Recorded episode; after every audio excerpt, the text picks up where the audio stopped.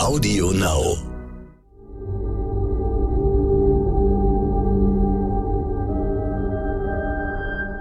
Es ist Dienstag, der 3. Mai. Hallo und herzlich willkommen zum Stern-Podcast Ukraine die Lage mit Carlo Masala, dem Militärexperten und Politikprofessor von der Bundeswehr-Universität München und mit mir Stefan Schmitz aus dem Hauptstadtbüro von Stern und Kapital.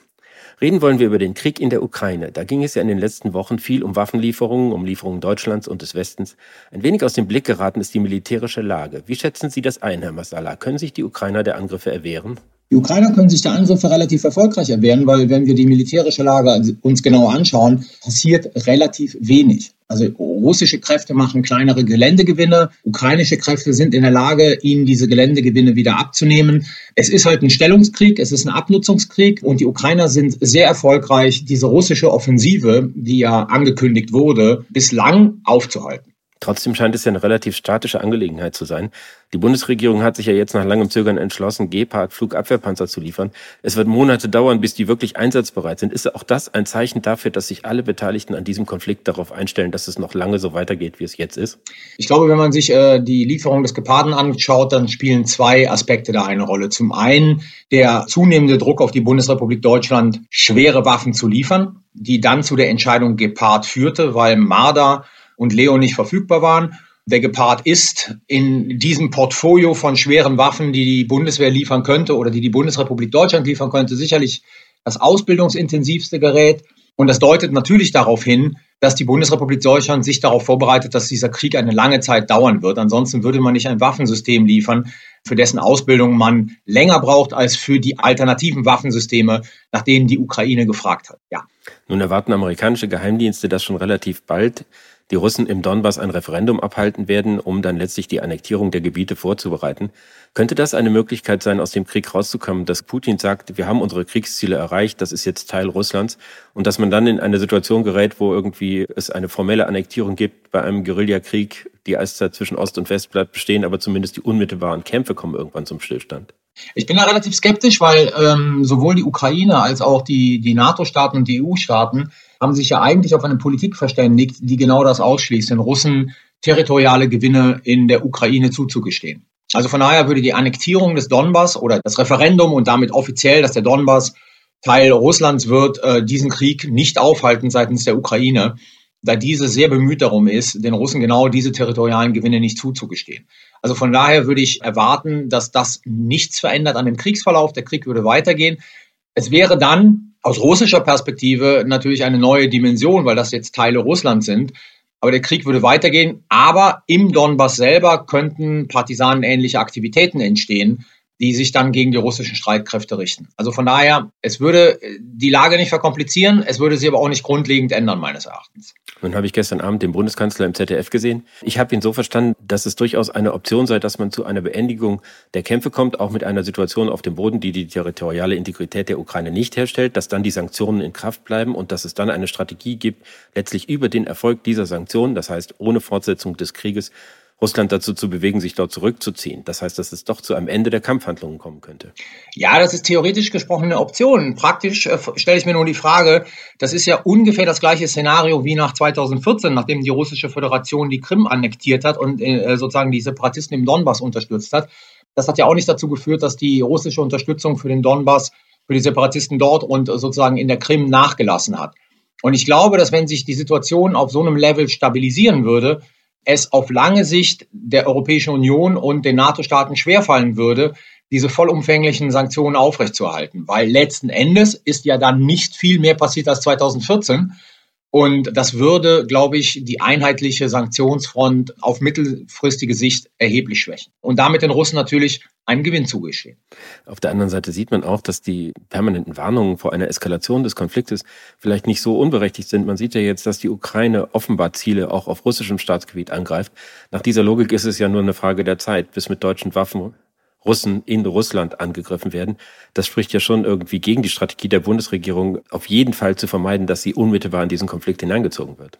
Naja, ich glaube, man muss da differenzieren. Das, was die Ukrainer da auf russischem Territorium veranstalten, ist zunächst einmal alles nur mit Blick auf den Konflikt in der Ukraine selber zu sehen. Also es werden ja im Prinzip logistische Unterstützungsanlagen angegriffen. Also es werden ja Raffinerien angegriffen, die sozusagen Diesel liefern und diese Einrichtungen werden angegriffen. Also von daher würde ich da vorsichtig sein zu sagen, wir werden dann auch noch den, den Schritt erleben, wo Russen in Russland angegriffen werden. Das wäre sicherlich eine neue Dimension. Das halte ich aber zum gegenwärtigen Zeitpunkt für ausgeschlossen, weil es ganz einfach der Ukraine keinen strategischen Vorteil in der Ukraine bringt und die Ukraine zu schwach ist, um über diese direkten Angriffe auf russischem Territorium die Russen entscheidend zu schwächen. Also ich halte das für kein plausibles Szenario in dieser Befürchtung, dass dieser Konflikt eskalieren könnte. Halten Sie es denn grundsätzlich für legitim, dass die ukrainischen Streitkräfte auch Logistikeinrichtungen, Treibstofflager, was auch immer, auf russischem Staatsgebiet angreifen? Ja, ich halte das für sehr legitim, weil das ist die einzige Möglichkeit, die Versorgung russischer Streitkräfte in der Ukraine selber zu behindern. Und das ist natürlich ganz entscheidend für die Fortführung des militärischen Konfliktes aus ukrainischer Sicht. Also von daher ist es schon legitim, diese Einrichtungen in Russland anzugreifen. Ich sehe die Problematik der Eskalation, aber wie wir auch in den letzten Tagen sehen, die russische Föderation ist ja relativ zurückhaltend, was diese eskalativen Maßnahmen oder eskalatorischen Maßnahmen anbetrifft. Also von daher ist hier auch viel Panikmache äh, vorhanden bei der Frage, wird Putin jetzt zu Nuklearwaffen greifen, zu Chemiewaffen greifen, etc. pp. Nun sehen wir der, äh, auf der europäischen Ebene, dass alles auf ein Ölembargo hinausläuft, mit welchen Fristen auch immer für besonders betroffene Länder wie Ungarn oder die Slowakei.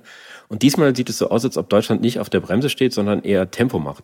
Ist das ein Zeichen für einen grundsätzlichen Wandel der deutschen Politik? Nein, das glaube ich nicht, weil das ist ja etwas, was von vornherein angekündigt wurde, dass man bei Öl versucht, so schnell wie möglich unabhängig zu werden. Und wenn ich Habeck richtig verstanden habe, und wie gesagt, ich bin kein Ökonom, deswegen bin ich da mal sehr vorsichtig, dann haben wir ja diese Abhängigkeit vom russischen Öl massiv reduziert, sodass wir es uns leisten können, ich sag mal, leisten können ökonomisch und auch mit Blick auf unsere Volkswirtschaft, hier diesem Ölembargo zuzustimmen und nicht mehr auf der Bremse zu stehen. Von daher ist das kein paradigmatischer Wechsel, weil er angekündigt war. Und das Gleiche gilt ja für Gas, also der Versuch sozusagen bei Gas runterzukommen von der hohen Abhängigkeit und in dem Moment, wo es dann volkswirtschaftlich verkraftbar ist, dann auch aus russischem Gas auszusteigen. Da folgt die deutsche Politik eigentlich einer Sequenz, die sie, wenn ich das richtig sehe, von Anfang an angekündigt hat. Ja, was auch eine Konstante zu sein scheint, ist, dass die Ukraine uns immer weiter, immer weiter treiben, mit immer größerer Unzufriedenheit auf uns schauen und äh, offenbar damit ja auch gewisse Erfolge zielen. Der ukrainische Botschafter Melnik hat jetzt irgendwie den Bundeskanzler als beleidigte Leberwurst bezeichnet. Er ruft Arbeiter dazu auf, russische Schiffe in den Häfen nicht zu entladen. Ist da nicht irgendwann auch der Punkt gekommen, wo man ihm mal deutlich widersprechen muss und sagen, das kann so nicht gehen? Naja gut, dieser Punkt ist ja schon beständig da. Also es kriegt ja wohl kaum jemand äh, so viel Gegenwind aus Regierungskreisen äh, oder aus, von der Landespolitik äh, wie der ukrainische Botschafter Melnik, der sich davon aber nicht beirren lässt, sozusagen an dieser Spirale immer weiter zu drehen. Von daher, ich weiß nicht, ob man sagen muss, es ist irgendwann mal der Punkt erreicht, wo, wo, wo man sagen muss, jetzt ist genug. Das halte ich für relativ äh, problematisch. Aber man sollte halt ganz einfach, er macht seinen Job und er macht ihn auf eine Art und Weise, die vielen nicht gefällt.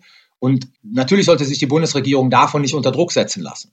Ja, und es verkennt die Tatsache, die Melnik ja wohl dann auch sozusagen in, in, in vertraulichen Gesprächen durchaus bereit ist zu konzidieren, dass die Bundesrepublik schon relativ viel und zwar in, in vielen Teilen sehr viel für die Ukraine tut. Dass man nicht jede Forderung erfüllen kann, ist ein Punkt, wo man einfach sagen muss, da haben wir souveräne Interessen und deswegen können wir nicht jedes Waffensystem, das die Ukraine will, auch der Ukraine liefern. Dass wir uns gleichzeitig aber auch nicht mit Ruhm bekleckert haben in der Art und Weise, wie wir die Kommunikation durchgeführt haben über diese Waffenlieferungen, ist auch klar. Also von daher, Melnik macht seinen Job. Melnik sollte man aushalten und sozusagen auch nicht über jedes Stöckchen springen, das er einem hinhält. Wobei, wenn man die deutsche Politik als Ganzes betrachtet, sieht man ja vielleicht auch nicht zuletzt durch den Einfluss von Herrn Melnick, dass der Konsens, den es am Anfang gegeben hat, immer brüchiger zu werden scheint und auseinanderzufallen scheint. Jetzt fährt Friedrich Merz unabgestimmt in die Ukraine, was dem Kanzler sicher nicht gefallen wird. Markus Söder hat Olaf Scholz in sehr, sehr deutlicher Form, insbesondere für seine Kommunikation und sein Führungsverhalten kritisiert. Droht da der Ukraine-Konflikt zu einem innenpolitischen Streitthema zu werden? Also ich würde mal sagen, nach dieser Zeitenwendenrede, 27. Februar, geben Sie noch eine Woche dazu. Da war Einigkeit. Seitdem sozusagen ist die Ukraine und die Frage, wie die Bundesrepublik Deutschland sich in diesem Konflikt verhält, ähm, wie die Bundesrepublik Deutschland sich generell mit ihrer Außen- und Sicherheitspolitik verhalten sollte in der Zukunft, schon wieder ein Thema des innenpolitischen Streites. Nehmen Sie das Sondervermögen, wo bis heute noch immer nicht klar ist, wird es sozusagen kommen, wird die Union dem zustimmen und zwar äh, anders als Friedrich Merz angekündigt hat, nur mit den Stimmen, die es wirklich braucht, um über die Zweidrittelmehrheit zu kommen. Wir sind schon die ganze Zeit dabei, das ganze Thema innenpolitisch zu zerreden und zu zerfasern. Ich will nur eine Korrektur einfügen, wenn ich Olaf Scholz gestern richtig verstanden habe in dieser Sendung, was nun, dann ist diese Ukraine-Reise von Friedrich Merz mit dem Kanzler abgestimmt gewesen und er begrüßt sie. So hat er es zumindest gestern dargestellt. Aber Sie haben völlig recht, wir erleben halt ein klein, klein Zerfasern dieses innenpolitischen Streites. Auch äh, die Äußerungen des sächsischen Ministerpräsidenten mit Blick auf den, wir kommen ja wohl noch darauf zu sprechen, äh, offenen Brief äh, rund um die Unterzeichner um Ali Schwarzer, zeigt, wie sozusagen dieser Konflikt und die Unterstützung der Ukraine langsam in der innenpolitischen Mühle äh, zerschreddert wird. Und jeder mit Blick auf Landtagswahlen, mit Blick auf seine innenpolitische Situation, mit Blick auf die Situation von Opposition versus Regierung versucht hier seine Punkte zu machen, unabhängig von der Frage, wie müssen wir uns gegenüber der Ukraine verhalten, wie müssen wir die Ukraine unterstützen. Sie haben schon angesprochen, Alice Schwarzer und weitere Prominente haben ja einen offenen Brief an den Bundeskanzler geschrieben und die Nord vor Waffenlieferungen und der Gefahr eines dritten Weltkrieges gewarnt. Die Reaktionen waren zum Teil sehr heftig auf See und es gibt die Befürchtung, dass die öffentliche Debatte nicht mehr das Meinungsbild der Bevölkerung abbildet, die ja sehr gespalten ist in dieser Frage. Da ist es ungefähr halbe halbe, während in der öffentlichen Debatte ja ganz überwiegend die Befürworter von Waffenlieferungen den Ton angeben. Besteht da die Gefahr, dass Politik und Medien weiter an Zustimmung und Vertrauen verlieren? Nein, ich glaube, diese Gefahr besteht nicht. Ich glaube, wenn man sich diese Umfragen anschaut, die jetzt sagen, also die, die deutsche Bevölkerung ist mit Blick auf, auf äh, die Waffenlieferungen gespalten, da muss man auch der Vollständigkeit halber sagen, dass eine Woche vorher diese Umfragen so aussahen, dass eine äh, Mehrheit der, der deutschen Bevölkerung für die Lieferung schwerer Waffen in die Ukraine waren. Jetzt gibt es zwei Punkte, von denen ich glaube, dass sie da reinspielen, dass diese Umfragen sich verändern. Zum einen ist das diese ständige Betonung halt des Dritten Weltkriegsnarrativs, das uns von Putin vorgegeben wird, das von Putin erfolgreich bespielt wird, das hier aber nicht äh, sozusagen so aufgegriffen wird und so kommuniziert wird, dass die Bevölkerung in der Lage ist, es einzuordnen.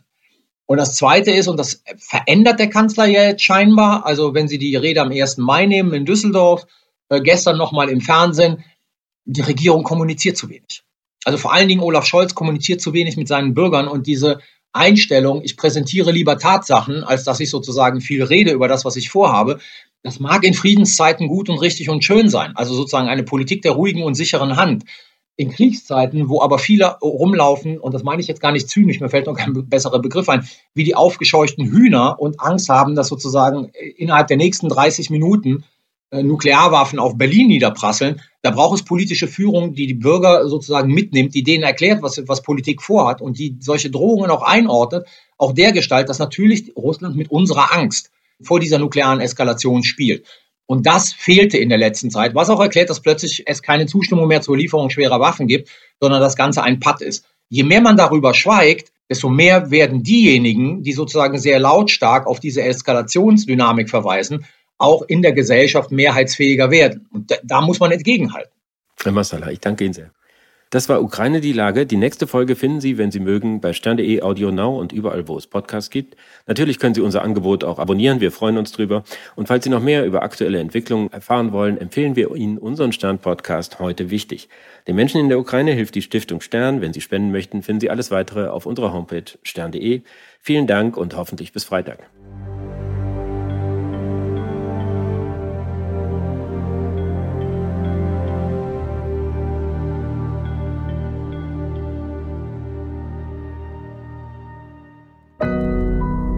Audio Now.